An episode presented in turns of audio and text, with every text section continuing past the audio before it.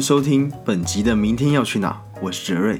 我是 Alan。本节目是由忽悠旅社筹备制作。想了解更多资讯的话，可以在我们每集的资讯栏中找到官方网站、脸书还有 IG 的连结。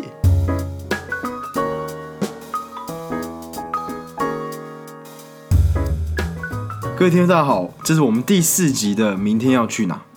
那今天呢，我们要带大家一起到北美馆看一个展览。这个展览的名字呢，我们就先跟大家讲，叫做《不列松在中国》，然后后面还有两个年份，一个是一九四八到一九四九，然后还有一九五八。嗯，这个展览其实是我们期待很久的一个展览，就它原本是预计在四月多开展嘛，对，然后就因为疫情的关系，然后就就是一直延到现在。对，那为什么我们会都很有兴趣？最主要原因是因为它是摄影的展览，对，然后又谈到近代中国，对对对，刚好是我们两个各自的。兴趣对最主要的兴趣，刚后面呃，刚前面说的那个后面那个两年份嘛，其实都是近代中国始终蛮重要的年份。然后听说呃，就据说啦，不列松在摄影圈也是一个蛮著名的、蛮重要的摄影师。那我们之后在节目里面会详细再跟大家说。嗯，那在这边先简单跟大家报一下这个展览的资讯。然后大家如果听完我们节目有兴趣，就可以直接去看。那展览的话，如前如如刚才上面说，是在台北市立美术馆展览。然后这一次呢，是北美馆跟法国不列松基金会合作。那因为疫情啊，就是现在延到是六月二十号开展，所以其实也是刚刚开始。然后会一直展到今年的十一月十一号，呃，十月一号。所以就是大概这为期半年时间，大家都可以去，都都有机会在就是北美馆看到这个展览。嗯嗯。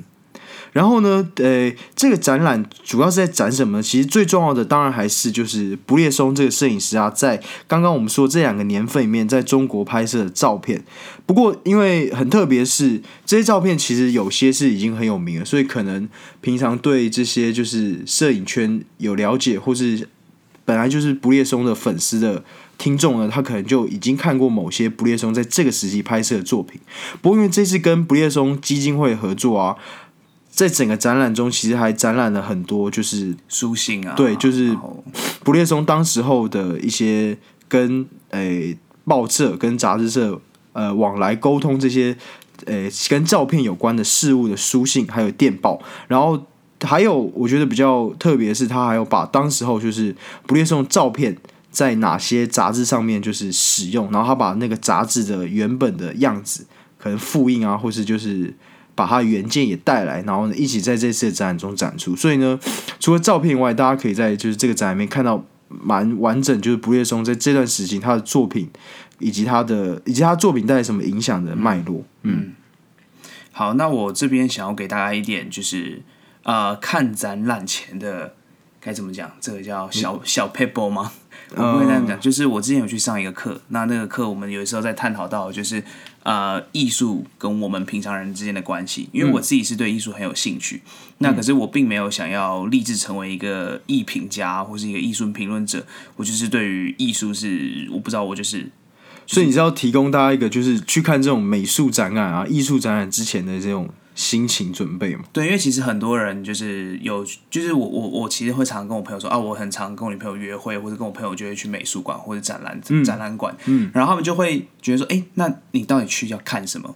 那其实我想给大家一个概念，是说，其实去一个博物馆，你根本不需要去看懂什么，嗯，它其实就像是说，你今天要去看一部电影。你并不会先看完影评再去看电影，嗯，因为它其实是这种享受。你就想说，你就进去。那如果假设是一个这次的摄影展的话，你就进去这个展厅，然后用你喜欢的方式，用你舒服的方式，然后去跟这些照片产生一些连接。那这连接可以其实很简单，就例如说，呃，你用你的生活经验。去看照片里面的每一个东西、每一个事物，例如说，你可能看到一个孩子，那孩子在笑，那孩子的身边到底有谁呢？是爸爸妈妈吗？还是他是另外一些孩子？那透过这样的方式去慢慢猜测这整个事件到底是怎么进行的。那甚至说，你看完整个画面之后，它透过它的光影啊，透过它的对比，那还是它是彩色还是黑白的，去带给你什么样的一个情绪？就其实这才反而是更重要的。你就带着这样的想法，你也不用去想到底看得懂或看不懂。这件事情根本不重要，不要因为看不懂展览品而感到焦虑，然后就毁，就是毁了你整个就是观展的一个呃享受的一个感觉吧。嗯，所以我觉得这是想要在最一开始带给大家的呃一点看展览的姿态吧。然后 Alan 刚刚已经帮我们就是稍微讲一下，到底去北美馆之前啊，应该要有一个什么样的心境？因为我相信，就是对，就有些听众来说，北美馆其实不是一个太就亲和力很高博物馆。嗯，对，就是可能会觉得在里面展东西都是艺术啊，然后就是艺术这种展览，好像就是平常去很奇怪，然后就是如果没对没有对这艺术作品、对这个展览的艺术家有一些了解，去看好像就会会变得很没有意义。但是其实，Allen 刚才也说，就是不其实不需要有这些特别准备，你可以单纯就是去享受这些艺术的原始，就是带给就是观者的感动。嗯，对，那我觉得。诶，这点很重要，所以呢，其实听众现在听到这里，可以就是先考虑一下，如果你不想要受到我们接下来讲一些，因为毕竟我们要介绍这个展览，所以我们接下来的节目一定会讲很多关于不列松，还有关于他在这个时候中国拍摄照片一些背景。那如果你想要先就是先用一个更纯粹的心情去看不列松这些照片的时候，那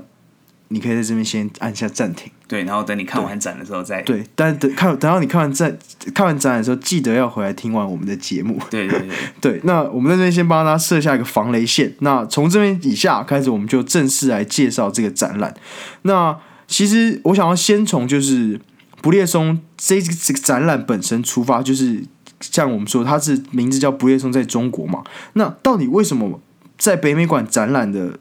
这些作品是要展览不列松在中国作品的，为什么？如果不列松是一个这么重要摄影师的话，他为什么不展览其他？诶，不列松在别的地方拍摄的照片？那因为其实这一批在中国照片，它本身的时代背景就非常非常有意义，特别是对于就是我就是对于不管是台湾啊，还是对于就是诶中国大陆，现在这两个关系就是前面说的这个时代。我帮大家就是重复一下，一个是一九四八年到四九年嘛，那这段时间是不列松第一次去中国大陆，那这个时期其实就是国民党最后在诶中国大陆要撤退前夕，嗯，然后也是就是共产党建立新中国成立的这个时间点，所以不列松第一次在中国时候，他刚好经历就是这个政权的交替，然后他拍下很多作品，被认为是。还原了，就是反映了当时候在这个大环境变动下的某些中国社会样貌。那第二个年份更有意思，一九五八年是在是在这个中国呃中华人民共和国已经成立了，就是九年之后，然后他再次回到中国。那这个时候中国正在进行，就是我们可能很熟悉的大跃进啊，就是那种呃，就是我们有时候会看到那个宣传标语，就是人有多大胆。地有多大产的那个年代，那这个时候是中国在进行一个就是非常激烈社会主义建设的尝试的年份呃年代，所以跟其实跟不列松第一次去中国的时候又有一个很明显很大的差异。嗯，然后他的这些照片对于当时候的西方社会来说也是一个蛮大的冲击，就是等于说让西方社会看到共产中国他们的社会到底正在进行一个什么样的。就是不管中国社会到底长什么样子，所以这两批作品就是不夜松在中国拍的这个作品，事实上不管是对不夜松个人而言，就是以他的摄影的地位来说是很重要，同时在整个就是近代史来中也是一个蛮有代表性的。呃，一系列照片，因为其实我会知道这个展览是，并不是说我，比如说，并不是说 Alan 跟我介绍，虽然他之前有跟我提到过很多关于不列松的事情，所以我大概有感觉，就是不列松在摄影圈应该是蛮重要的一个人。可是其实这个展览真正我获得这个资讯的来源，是我们在那个我在那个历史所的课上，很多教授嗯，在最后一堂课的时候都会跟大家介绍说，呃，北美馆在这个暑假期间要开始展这个展览，那。对于就是读近代史的学生，这其实也是蛮重要的。怎么说？就在近代史圈，它也是一个蛮知名的事件。哦，可能我们对不列松本人没有特别了解，可是这个作品也反映了很重要当时候的背景，所以教授都会希望我们去看。嗯，其实我觉得你刚才讲到一点很有趣，就是说，因为这个展览是在两个不同的时间段。到中国进行了拍摄，对。然后呃，我们今天在六月二十二号录音的之前，我们先先去展览看了一下，嗯。然后我在看这个展览的时候，其实展厅非常非常大，嗯。然后他去陈列的照片或者其他的物件，像你刚才提到，可能刊物啊、一些手机或是其他的那种影片、纪录片之类的东西，非常非常的多。所以其实呃，进去看这个展览的时候，大概。应该要就是预备的可能一个半小时到两个小时才有可能把这个展览好好完整的看完。嗯，然后我自己就是看一个这么大型的摄影展的时候，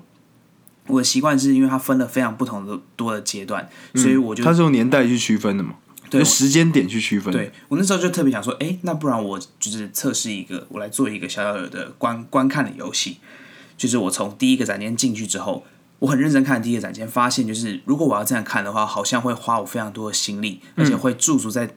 某一张照片太久，所以我就先做第一轮的，就是检，哎，应该怎么讲，审视，嗯，第一轮的观看，我就非常快速的在每一张照片停三秒到五秒，就换下一张照片。那其实就是，呃，我最后可以发现到一个很大的落差是在一九四八、一九四哎一九五八一九四八、一九四九这个时间段就的时候，第一次站在中国的时候，对对，就是他们在改朝换代的时候，其实这整个照片拍出来的整个蛮蛮强烈的一个氛围，是一个正在改变的感觉。可是这个正在改变的感觉，并不是一个改变进行中，而是一个好像是代表某些事情的陨落。嗯，然后某些事情好像准备要开始了，所以还没有开始看到改变的东西。可是，在一九五八年的时候，会看到更多的是，就例如说，呃，一些 propaganda，就是那个政治标语的东西开始出现，然后政治的宣传物开始出现，然后有比较多夸张的游行啊，然后比较多欢乐的感觉，然后更多劳动的东西开始出现在整个呃照片之中。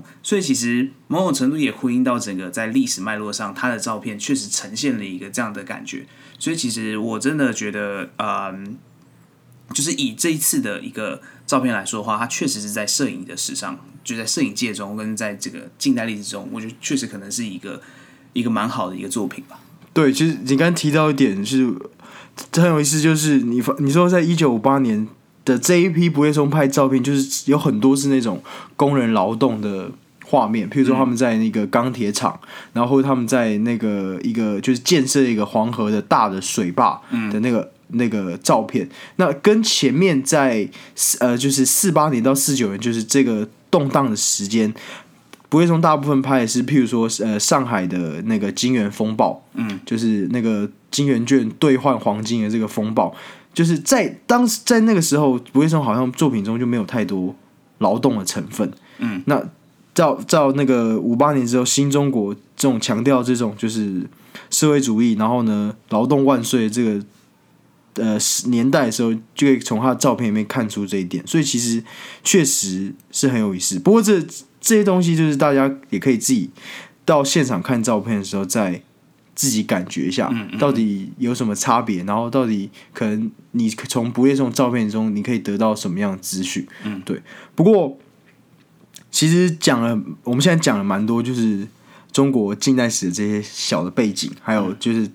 应该说，就是不夜松这两次在中国拍摄照片的时代背景，但是我们好像还没有就是稍微跟大家介绍一下不列松到底是谁。对，因为我相信对很多人来说，包括我刚开始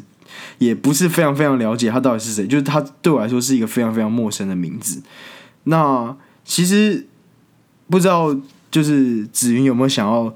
有没有对他有什么就是特别的想法？就其实，在这个展览之前，就是我多多少少已经有接触一点不列松的东西，嗯，因为我自己本身是喜欢摄影的，尤其是很喜欢报道摄影或者纪实摄影这一块。那去提到这一块的摄影的话，绝对一定会提到不列松这一个摄影师，嗯，那因为其实很多人会去呃，在后世评论他说是成为一个呃报道摄影的鼻祖，嗯，那他就是透过他在一九四零年代开始。比较比较该怎么讲？活跃的在摄影上发表一些作品，那他的他的知名度也慢慢的随着他的作品量的增加而开始被大家看见。嗯，那这时候其实我觉得有一件很有趣的事情是在摄影史上，就是有一个很重要的相机品牌叫徕卡。嗯，因为其实当我们提到不列松的时候，会跟他的相机一起并列去去谈这件事情。那不列松他说就是呃，是不列松他。非常喜欢使用一台相机，就是徕卡相机。嗯，那徕卡相机它会搭配的是五十焦段这个镜头，然后去进行它的这个纪实摄影，它就穿梭在街头里面。那为什么徕卡相机这么重要呢？因为其实，在徕卡相机之前，它其实我们平常使用的传统相机是那种像是八乘十的非常大型的相机。那那个大型的相机就像是呃，我们有时候会在那种复古电影里面看到。嗯那种在一个照相馆里面，然后有一个很大很大的盒子，然后盒子后面有一块布，然后那块布我们摄影师要躲在那个布里面，然后就可能转那个东西，然后就那种摄影师都要蹲下，呃，就是有点像是半仰视，然后在一个布里面盖着。对对对然后要要靠那种很粗，就是很粗的脚架才能把那个摄影机撑起来。嗯那它里面用的底片这样是八乘十的底片，那那个八乘十就是代表了八寸乘十寸，所以它是一个很大很大型的底片。它确实能去捕捉到的光的资讯是非常非常多，成像是非常好的。可它就有一个先天上最大限，就是它并不能离开摄影棚。嗯，因为如果你离开摄影棚的话，轻便性也不够高。嗯，然后这时候莱卡这个相机工厂，它就做出了一个呃，等于是说世界上最好的，而且是世界上第一个一使用一三五底片。所以一三五底片就是我们常常去看到现在很多人在玩底片相机的那样子一个底片形式，它大概就是两个两到三个指节大大小的底片。那所以整个相机。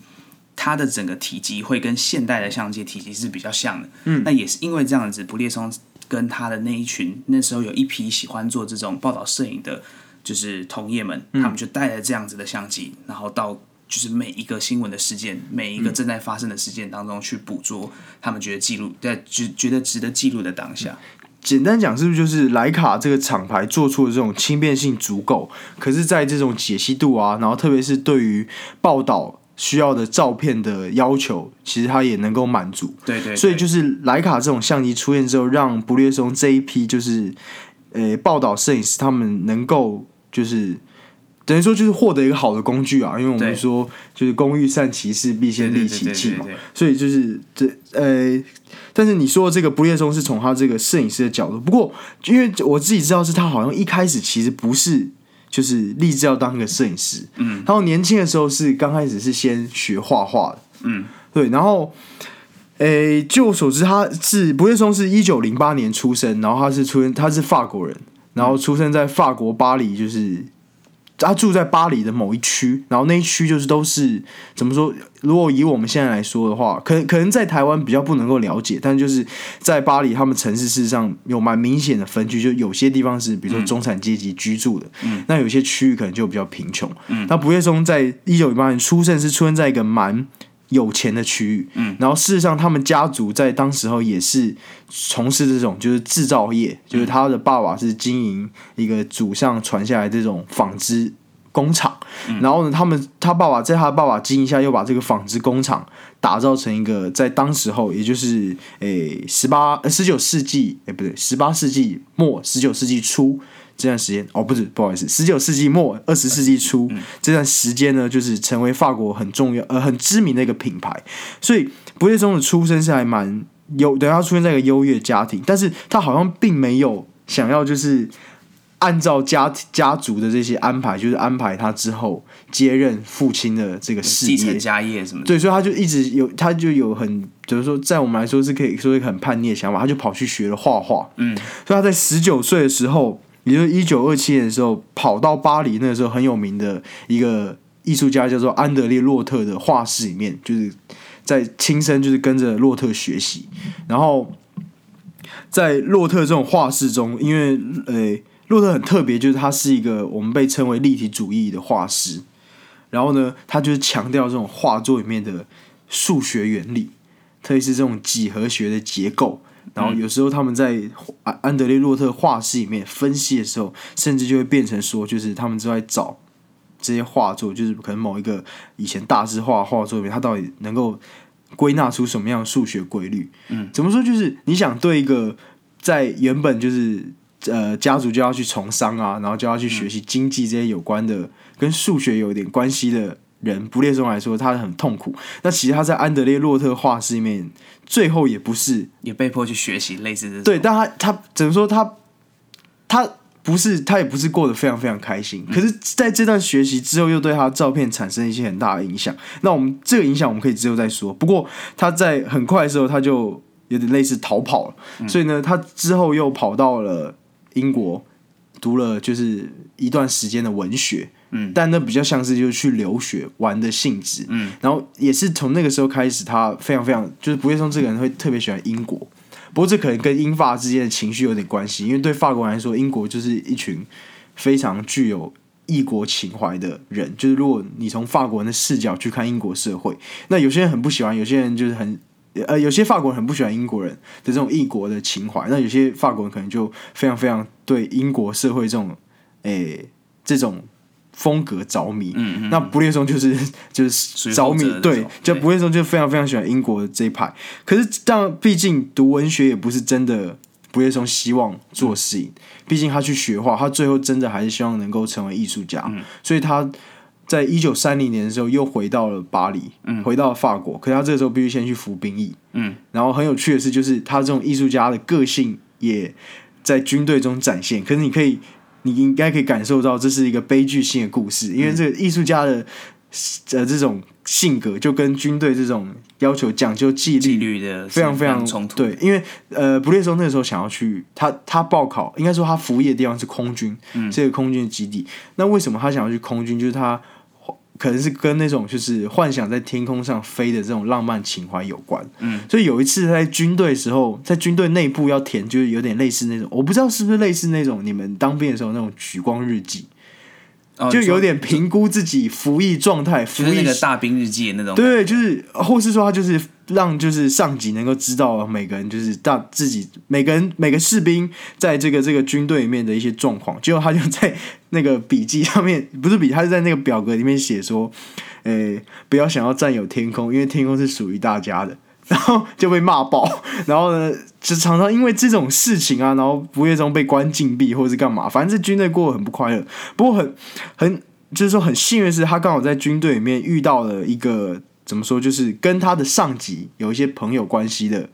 诶艺术家，嗯，然后呢，他透过这个艺术家，然后跟他的上级沟通，让不列松很多时候事实上他可以去这个艺术家家里面参加一些聚会，嗯，对，所以他在这个当兵的时候也没有发生太不。就是真的很不愉快的事情，不过当然，这军旅生活不适合他嘛，所以服完兵役之后呢，不列松就有点类似那种，就是想要展开一些，毕竟年轻人嘛，嗯，他那个时候也可能才二十几岁，然后他就决定到世界各地去旅游，嗯，然后呢，他那个时候对诶欧洲人来说，可能就是最适合冒险的地方就是非洲，非洲，对，所以他就跑去非洲。可是，在非洲那个经历也非常非常跟他想象的很不一样，很多就是很多那种欧洲人到非洲是想要找某种就是，诶、他们是想要去看某一种就是。有一群人是带着那种就是反对眼光，就是反对欧洲殖民嗯非洲那种眼光，想要去找一些批判性的东西。嗯，可是呢，很有趣的是，他们在非洲又完全没有办法融入那种那种就是当地被他们视为原始的社会。嗯，然后呢，所以在不列呃不列松在非洲的时候就生了很重要很大的病，就其实这是大概每个非洲人在非洲都可能会呃每个欧洲人在非洲都会遇到这种病，就是疟疾。所以在整个非洲，不会说在整个非洲的情况也是就是病恹恹的。嗯，所以也没有办法有太多的那些就是产生，就是对他的艺术有很大的，就是没有办法立刻有一些作品产生出来。可是因为这段经历，其实对他人生有一些改变，因为他毕竟第一次这么接近死亡。嗯，然后呢，很多非洲的很多当时候欧洲的文学家，不管是文学家还是艺术家，他们的非洲经历都让他们最后完成了一个完成他们代表性的作品。嗯，哎、应该这样子，我我重新讲，就是很多当时候艺术家跟作家，他们代表性的作品都跟他们的非洲经验有关。嗯，譬如说，其中有一个很有名的英国小说家，我相信不列松也看过，毕竟他在剑桥学习过这个英国文学。然后呢，叫做康拉德，他写了一个叫做《黑暗之心》，嗯，他就是在描述就是非洲的这个故事。嗯，那这个呃康拉德小说里面的主角所经历，也跟不列松在非洲经历的东西就非常非常相似。嗯，那但是毕竟非洲并不适合他这个这种就是。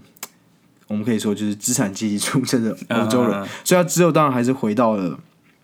诶、欧洲。然后呢，所以呢，但是他并没有放弃这种，我觉得他并没有放弃这种，就是想要四处旅行的这种，诶、热情。嗯，所以他又跑去了美国。嗯，然后呢，接着又跑去墨西哥。不过他在这个时候，事实上他已经开始某些摄影的活动。嗯，而且他，我们可以说，就是让他启发对对不列松来说，他的摄影启发就是一个当时候摄影家拍摄在象牙海岸，就是非洲的三个就是非洲黑小孩在一个湖边的画面。嗯，所以他在非洲有进行一些简单的摄影，但是好像没有留下很多。然后他回到欧洲之后，也开始进行了，就是比如说他去了柏林，去了东欧，有一些摄影作品。所以他去美国的时候，事实上那段时间是他去参加在纽约那个 Julian Levy 的那个伊朗帮他举办的一个展览。嗯，然后这是他第一次就是个人的展览。嗯，然后借由这段去美洲的呃空档，他也跑去了墨西哥。嗯，然后墨西哥的这段作品也是被后来他认为怎么说，就是不列松的处女作，然后成名处女作。所以呢，在墨西哥跟纽约回来的这段时间，事实上不列松在欧洲已经有一点点就是摄影师的名气，名气对，当然不是非常非常大。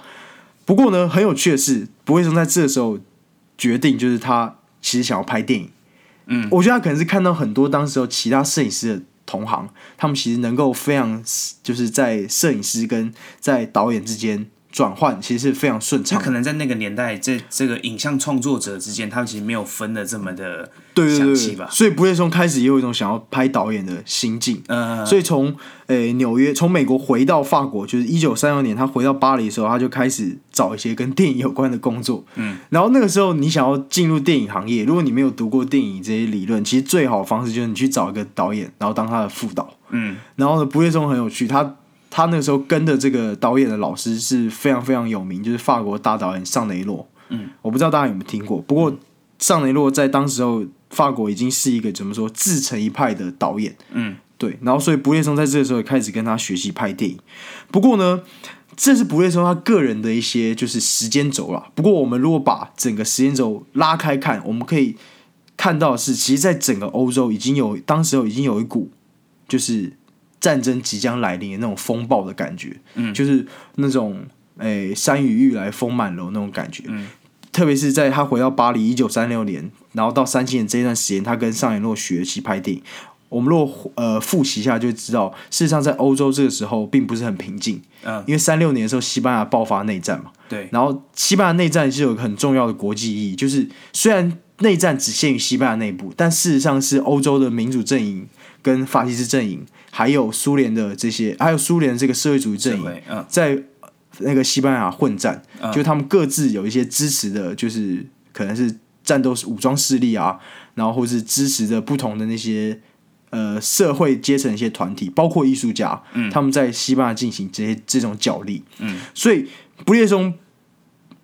呃，不怎么说，不列松很难免也受到这种影响，嗯，所以在这个时候，不列松就成为一个就是。在他的政治的那种意识中，他是一个非常反法西斯的那个，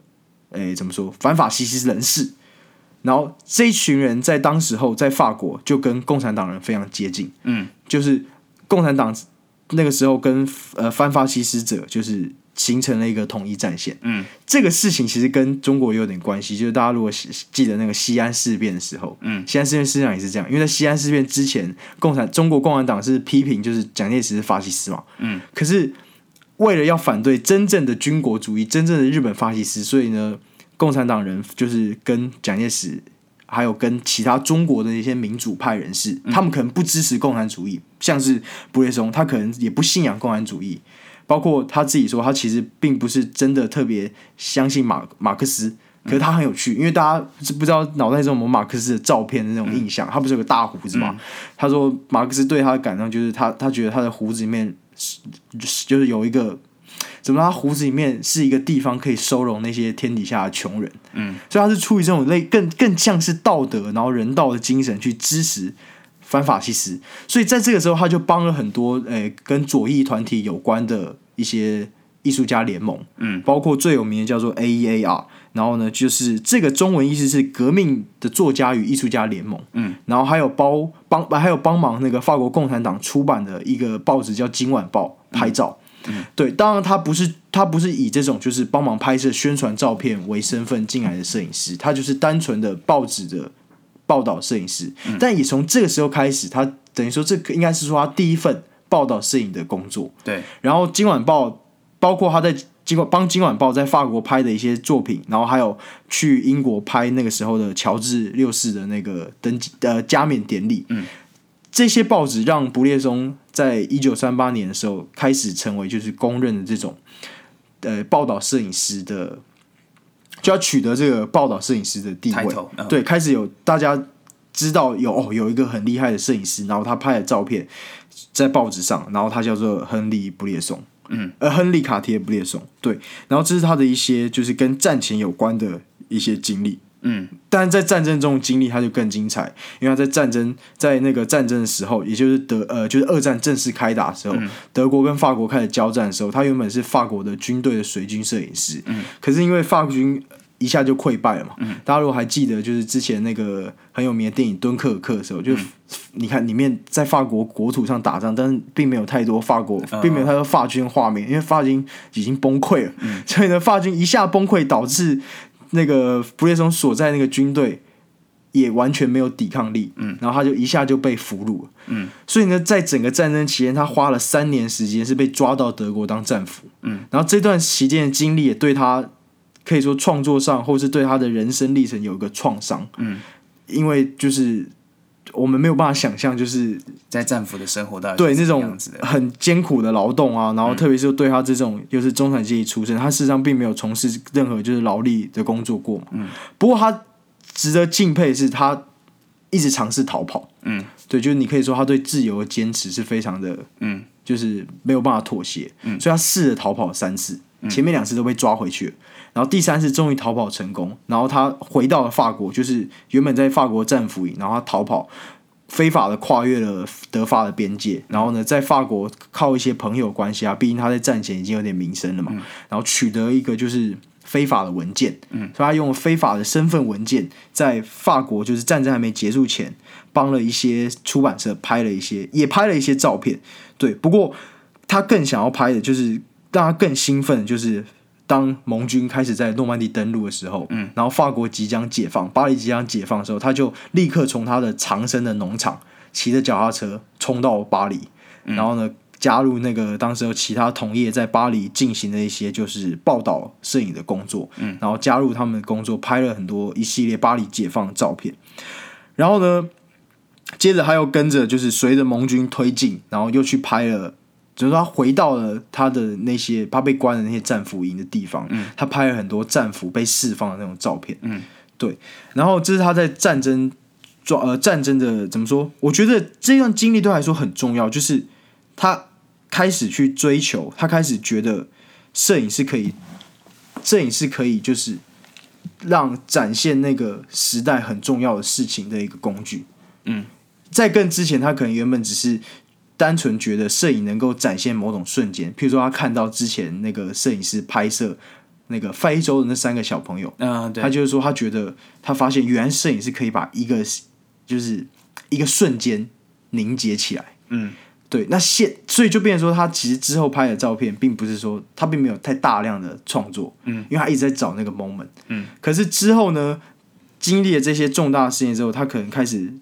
愿意去追那种历史潮流中最重要的事情，所以在战后之后呢，他就觉得他要去殖民地，嗯，也就去远东、去哦亚洲、去非洲，因为那个时候世界就正要掀起反殖民主义的高潮，嗯，特别是印度是最明显，因为印度那时候这呃正在激，就是正在寻求解放，嗯，因为印度认为我们在二战的时候帮英军打了很多战争嘛，那你应该。承诺你应该给，就是实现你的承诺，就是让印度解放，所以他就跑去远东了。嗯，然后呢，这个时候其实也是跟我们这个展览有关。他去完印度之后，就去了中国。嗯，所以他这整个就是不夜中在来中国之前的脉络是这样。对，那当然还有一个更重要，就是他在战后跟他的一些在战前认识的这些报，同样也是做报道摄影的这些好朋友，比如说罗伯卡帕，他也是很重要。他甚至可能比不夜中更早成为一名。有名的战地摄影师，对他拍了很多西班牙内战照片，然后他拍摄的这个诶巴黎解放的照片也很多，然后特别是他在欧洲战场，就是二战的欧洲战场开打以前，就是法国开始卷入战争以前，他就到了中国拍摄中日战争。嗯，对，所以他就跟这些人罗伯凯帕，然后还有大卫西蒙这些他认识的好朋友一起组了一个你刚才前面有说到这个马格兰通讯社，对，哎，对。前面有说到吗？哎，没有吗？可能没有，关系因为我们讨论太多次了。对，总之这个马格兰通讯社也必须变成后面影响不列中很重要一个组织嘛。对那我们可以之后再做更多补充。对，因为马格兰通讯社其实是呃会提到不列松，一定会必定会提到的就是马格兰通讯社。对，因为他到现在的这个社会，他还是在我们摄影的呃摄影界中是一个很重要、很重要，被公认大概是在纪实摄影界最好的一个摄影组织。